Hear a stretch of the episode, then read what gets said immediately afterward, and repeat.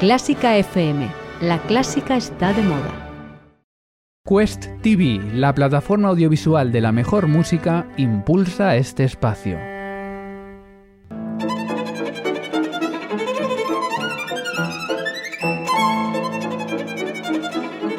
Hoy toca con Carlos Iribarren.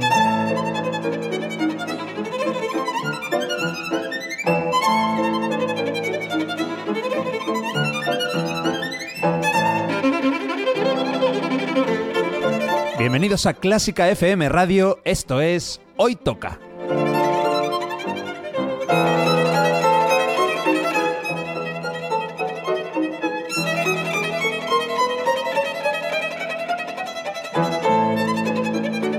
Vamos a escuchar música de calidad, de primera categoría. Algunas piezas son conocidas, otras no tanto, pero todas tienen algo en común. A mí me encantan. Espero que disfrutéis escuchándolo tanto como nosotros haciéndolo. Y por cierto, podéis y debéis seguirnos en Twitter, en Facebook y en Instagram. Esto es Clásica FM Radio.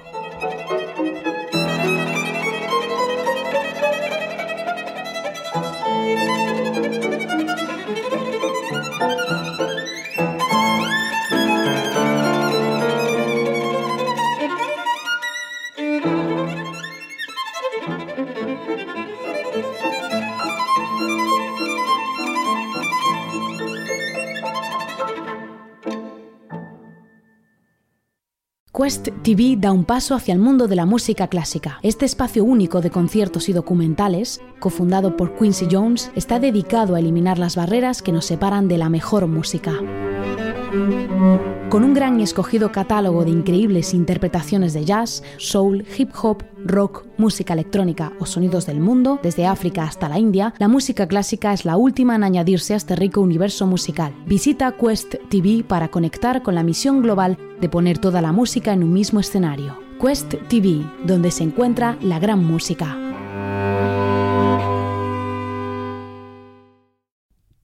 Hoy toca descubrir movimientos inspirados de obras que raramente son interpretadas en directo.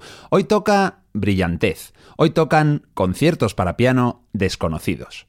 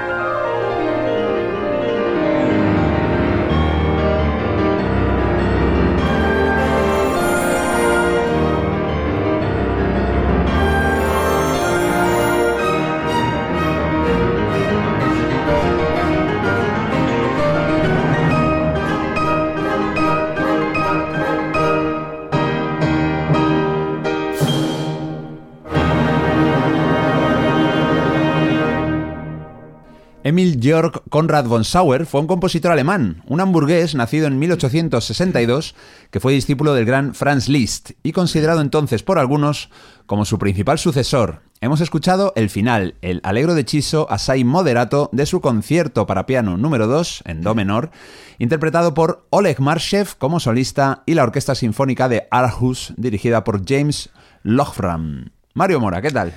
¿Qué tal, Carlos? Un hamburgués, ¿eh? Sí. Ya empezamos con el hambre.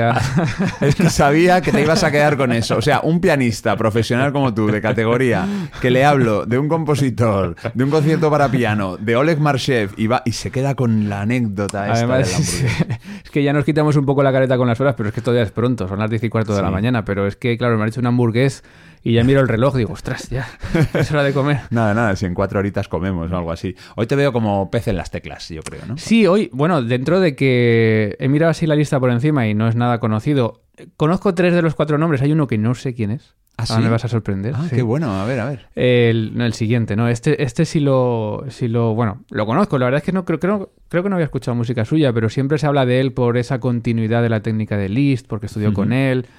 Fue un pianista muy importante en su época. Lo que pasa es que los pianistas de esta época tienen el problema de que, como no han dejado grabaciones, se quedan más en los textos que, que en los CDs, porque no, no podemos escucharle, ¿no?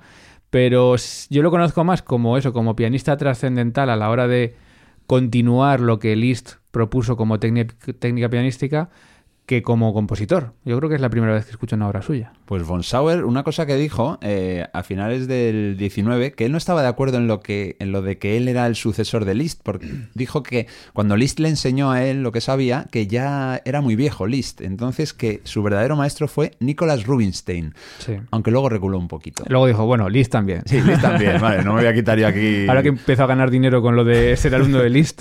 Voy a dejar mi currículum mejor que, que lo estaba dejando. Bueno, eh, fue un gran virtuoso, Emil von Sauer, este compositor alemán eh, y pianista también, realizó giras europeas, incluso por Estados Unidos, y en Londres consiguió la medalla de oro de la Royal Philharmonic Society. Eso es que le abrieron... ¿De dónde has dicho que era? No me acuerdo. Eh, alemán. Alemán. ¿Cómo que no te acuerdas? Hamburgués. Ah, es verdad. es que me he quedado con lo de la hamburguesa, pero no, no con lo de que era Hamburgo. Pues es de Hamburgo, claro. Y, y, por cierto, von Sauer, en, en realidad no era von Sauer, era Sauer, pero eh, mm, ascendió en la nobleza austrohúngara. En 1917 se puede decir que entró en la aristocracia y pudo ponerse ese von reservado para los más top de la élite. Que ya discutimos una vez que no es el van. No es el van El de- van es el, el- como el D, ¿no? De Beethoven. Y el bon es que realmente el como el señor. el- Sí, algo así. Pues eso es que era un tío importante. A ver, como pianista era muy reconocido. O sea, era de esta Iba por la calle y le decían, ¡eh, Emil von Sauer! No, pero, pero de esta gente que, que estaba por toda Europa dando giras, que, que se ganaba la vida con ello, que era reconocido como uno de los mejores pianistas del momento. Entiendo que, bueno, pues supo o pudo ascender fácilmente con, con esa destreza. Compuso dos sonatas, dos conciertos para piano. Es curioso, hemos escuchado un movimiento del número 2 y a mí lo que más me gusta de él es del número 1. Y por una vez puedo decir, es que tengo yo el CD, pero no está en Spotify. El No está en Spotify. El concierto número 1. Y en Clásica FM ya no tenemos lectores de CD. ¿En serio? ¿No se podría poner? Eso es un drama lo que me estás diciendo. Podríamos, pero habría que hacer ahí un... Pues habría que sacar un ordenador viejo, meterlo, Pero ya está, guardar, pues- pues te va a grabarlo. tocar. Algún día te va a tocar hacerlo. Bueno, muy curioso, muy curiosa su historia, su, sobre todo su segundo matrimonio. Se casó dos veces y la segunda vez lo hizo con una mujer mexicana, nacida en Aguascalientes. Ella se llamó Angélica Morales. Primero fue su alumna y después su mujer. Pero, pero ¿dónde se conocieron? Eso no lo sé. ¿En México Hombre, eh, eh, era su alumna. Ah, bueno, ¿dónde? o en Alemania? Eh, no, seguramente en Viena, por lo que te voy a decir ahora. ¿Sabes, Ah. ¿sabes cuántos años le sacaba Emil von Uf. Sauer a Angelina? Estas cosas es que me dan un poco de Morales? grima realmente. Esto de profesor, alumna y se Sí. llevan 30 años y 49 años. Madre mía. Te da bastante grima. Me da bastante grima, sí. 49 años mayor era el, el marido que la mujer. Y cuando él murió en el 1942, fue ella la que ocupó el cargo vacante como catedrática Es que todo esto, en la Academia de Música de Viena. es que todo esto en 2021, Ujú. o sea, estaría tan mal visto. Todo, la historia, desde el principio hasta el final. Estaría tan mal visto. Y yo creo que gracias a Dios, es decir, eh, yo creo que antes, bueno, pues oye, pues sí, se echa una novia 50 años menor, que luego se muere y... 49. Bueno, perdón. que luego se muere y casualmente ella coge su plaza de catedrática. Es todo un poco que yo creo que hoy en día salían, saldrían los periódicos. ¿eh? Pero casualmente, ¿por qué? Igual ella... eh, Sí, pero era su pareja. ya, eso sí. No, era, era mujer. Sí, Sí, sí, casó. esposa. Pues encima hay, ¿cómo se llama el delito este de familiar? De, de- Robo, robo a tu, ro- robo a tu primo es un delito, Mario. No, despot- no, despotismo no es. Nepotismo. Eh, ne- nepotismo. Vale. Pero eh, sí, sí, es verdad. Meter a un familiar tuyo en Claro. un cargo simplemente porque es tu familiar. ¿no? Exacto. Pero claro, es tan indemostrable o difícilmente demostrable que se lo merece, que no, que siempre puede haber una discusión. Sí, pero hoy en día no sé. Hoy en día se sospecharía Vale. directamente. Bueno, pues eh, me dices que hay un compositor que no conoces. Sí, ¿Y es el de ahora? El que viene ahora. Es sí. por el cambio de época, yo creo. Porque nos vamos a... ¿A dónde? A ver, al clasicismo. Pero porque los, los otros tres que sí conozco los conozco como pianistas, más que como compositores. Ah, vale, o sea, vale. como pianista que soy y lees textos y lees sobre técnica y lees tal, y entonces lees nombres que sabes que fueron importantes, pero no como creadores. Vale, pues hombre, este, este, pues fíjate lo que te voy a decir. Para mí el más conocido es el que viene ahora. Como compositor. Como friki que eres. No, bueno, por- porque me gusta mucho eh, los oratorios, por ejemplo. eh. ¿Te gustan los oratorios? Sí. ¿Y, por, qué- y qué quiere decir eso? Para que te guste este Pues compositor. que este hombre compuso decenas y decenas de oratorios y cantatas. Y entonces tengo algunos en ¿Y de qué le viene lo del piano entonces? Bueno, pues porque era músico. ¿Y, y de qué le viene a Brahms, eh, yo qué sé? eh, Los, las- No los- te metas con Brahms. No, ¿eh? que no me meto vas con mal Brahms. por ahí, vas es un mal ejemplo, por ahí. no sé. ¿Y por qué Tchaikovsky hizo ballet? Si él era compositor de Porque sinfonías. seguramente en su salón bailaba. Bueno, el caso es que estamos hablando de Giovanni Simone Mayr o Johann Simon o Simon Mayr, un compositor bávaro. No- Bávaro. No, es hamburgués, porque Hamburgo está en el norte de Alemania. En- en- ¿Qué está en Baviera? ¿Qué está? ¿Qué ciudad? En Múnich. Múnich, correcto. Bueno, él nació en 1763 y falleció en Bérgamo, en Italia, donde juega el Atalanta, en 1845. Eh, fíjate, qué tarde murió. O sea, me refiero que podía haber... Qué eh, tarde. No, tarde me refiero que, que- que he dicho que es un compositor clásico, pero Sí. claro, en 1845 le había dado tiempo a componer eh, obras románticas a, Mira, a- a discreción. murió casi cuando Chopin.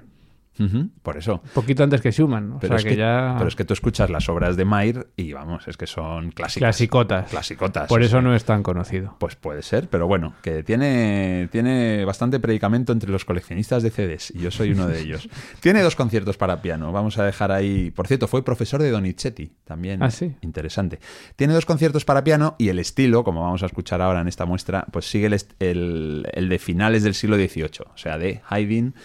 A lo y- fácil. y de en vez de ir meterse los caminos nuevos, ahí a copiar. No tiene respeto por la historia de la música, la cultura, ni por mí, que soy el que ha seleccionado esta Yo es que los compositores que copian el estilo anterior, digo, muy bien, bien hecho, Pero ya. por alguna razón no estás en Mm. la primera fila. Bueno, pues es que, ¿y qué necesidad hay de que esté en la primera fila? En la primera fila ya hay otros. Si estuvieran todos en la primera fila, no habría segunda. No serás tú de estos del artículo este que salió del segundo violín. ¿No lo has leído? No, no soy, yo no soy de, ni, de- ni soy ni estoy contra, y lo he leído, lo, lo he leído. Ya vi que algo te chirriaba, lo pusiste. Sí. Bueno, Bueno, hace ya mucho de esto. Es todo, sí, es bastante. Bueno, vamos a escuchar música, porque claro, escuchamos a Mario, parece que hemos venido aquí al, al sermón del- de la montaña. Estamos un poco como un duelo hoy, ¿no? Aquí a Sí, ver qué- el duelo, el duelo. No sé por qué, pero voy a ganar yo, fíjate. Vamos a escuchar el andantino gracioso del concierto para piano número uno en do mayor de Johann Simon Mayr. Intérpretes, el pianista Piero Barbareschi, no te digo de dónde es. La orquesta de cámara de Etruria. Etruria es una antigua región de Italia Central. Hmm. Es como tener una orquesta ahora que se llamara Orquesta de Cámara del terreno del, de, Vi- de Visigodio,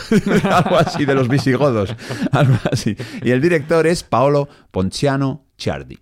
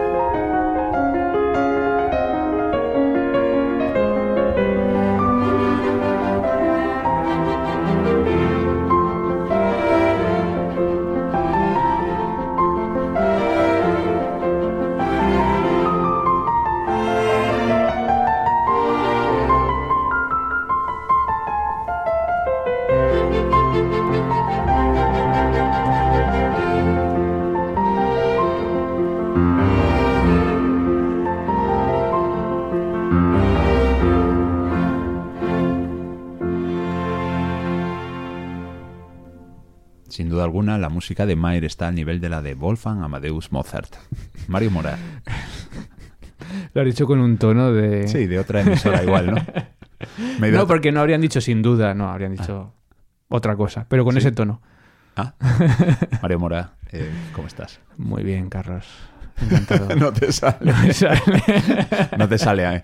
Bueno, que ¿te ha gustado?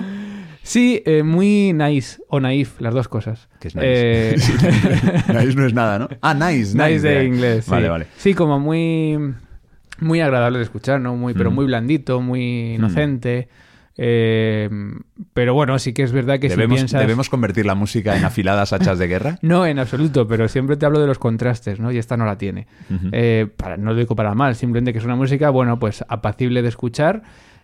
Choca que sea ya del siglo XIX, pero. Porque sí que parece un Mozart, un Haydn así, lentitos. Pero bien, oye, bien escrita, bien orquestada y está todo Bueno, muy agradable. 70 óperas y oratorios compuso Mayer, pero le quedó tiempo para también ¿Eso par, lo has buscado ahora? un par de conciertos para piano. No, lo tengo en el guion. Ah, Que, venga, vamos a movernos al siglo XIX, vamos a avanzar, pero muchísimos años, porque unos 100 años más o menos. Vamos a regresar de a donde habíamos comenzado, es un poco la transición del siglo XIX al XX, y además nos vamos a México. Oh, Y me estás diciendo que conoces a un pianista mexicano de, de eso, de, de comienzos del 20. sí, porque también.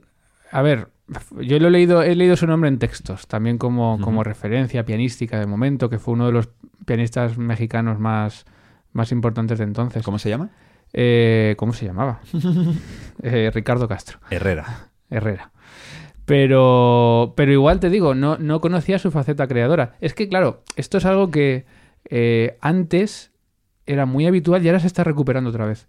Que los pianistas o los grandes músicos fuesen compositores. O sea, era, era lo mismo. Tú eras músico y eras músico para tocar y para crear. Ahora no. Llegó la especialización con el siglo XX, sobre todo con la música contemporánea, porque ya se alejaba un poco de esa intuición compositiva, y entonces ya o tocabas o componías. Y ahora de nuevo otra vez, los pianistas, sobre todo los, por ejemplo, Kissing, eh, Eugeni. Eugeni Kissing, ha publicado ahora sus primeras piezas para piano en Ah. partitura, o sea que ya está creándolas. Pero ya las tenía, ¿no? Bueno, pero, pero nunca estaba como bien visto, ¿no? Y ahora empiezan ya como a decir, sí, sí, yo también soy compositor. Daniel Trifonov, que tanto me gusta a mí, tiene su concierto para piano que ha grabado. O sea, ya empieza a ser otra vez, y creo que bueno para la música, habitual que los grandes intérpretes también se atrevan a crear música. Cuando haya suficientes, podemos hacer un programa de esto. Pues mira, igual ya hay, ¿eh? Música para piano de pianistas. Grandes pianistas, compositores actuales o algo así. Sí, Ese, con tus títulos. Uno de mis títulos fabulosos. Que, por cierto, eh, ¿sabes dónde está Durango? sí, bueno, ya sé sé por dónde vas. Sé que hay uno en el País Vasco En Vizcaya. y otro en México. Eso es, pues en México es donde nació en 1864 el que fue llamado el último músico romántico del porfiriato, Porque Porfirio Díaz fue un militar, creo, que mandó en México desde 1876 a 1911 y allí, en esa época, es donde eh, Ricardo Castro tuvo su máximo esplendor. Un hombre que tuvo una vida corta, murió con 43 años, que tiene cinco óperas, dos sinfonías, un concierto para cello, otro para piano, donde nos vamos a detener ahora, y cientos de obras para piano solo, Mario. Así que Sí, no me bueno, extraña que le conozcas. pero no como compositor. Quizá es algo no, que como- tenemos que como- sea, pianista ya, pero vale. que, que siempre que siempre que llegamos a esto hacemos la misma reflexión. ¿Por qué no se programa y yo me culpo también eh, obra de este tipo de pianistas que vamos a escuchar que, que son seguramente grandes creadores y sin embargo siempre nos vamos a Beethoven, Chopin, Liszt, Ya. que son genial, ¿no? Mm. Pero seguramente podríamos ampliar mucho más el rango si abriésemos también la visión a este tipo de, de pianistas. Bueno, pues vamos a escuchar el tercer movimiento, es Polonesa Allegro Moderato, de su concierto para piano. Y el intérprete es el solista, es mexicano también, tiene 62 años en el momento de esta grabación, se llama José Miramontes Zapata. Zapata. Zapata, la orquesta es la Sinfónica de San Luis Potosí y el director es Rodolfo Ritter, a ver si os gusta.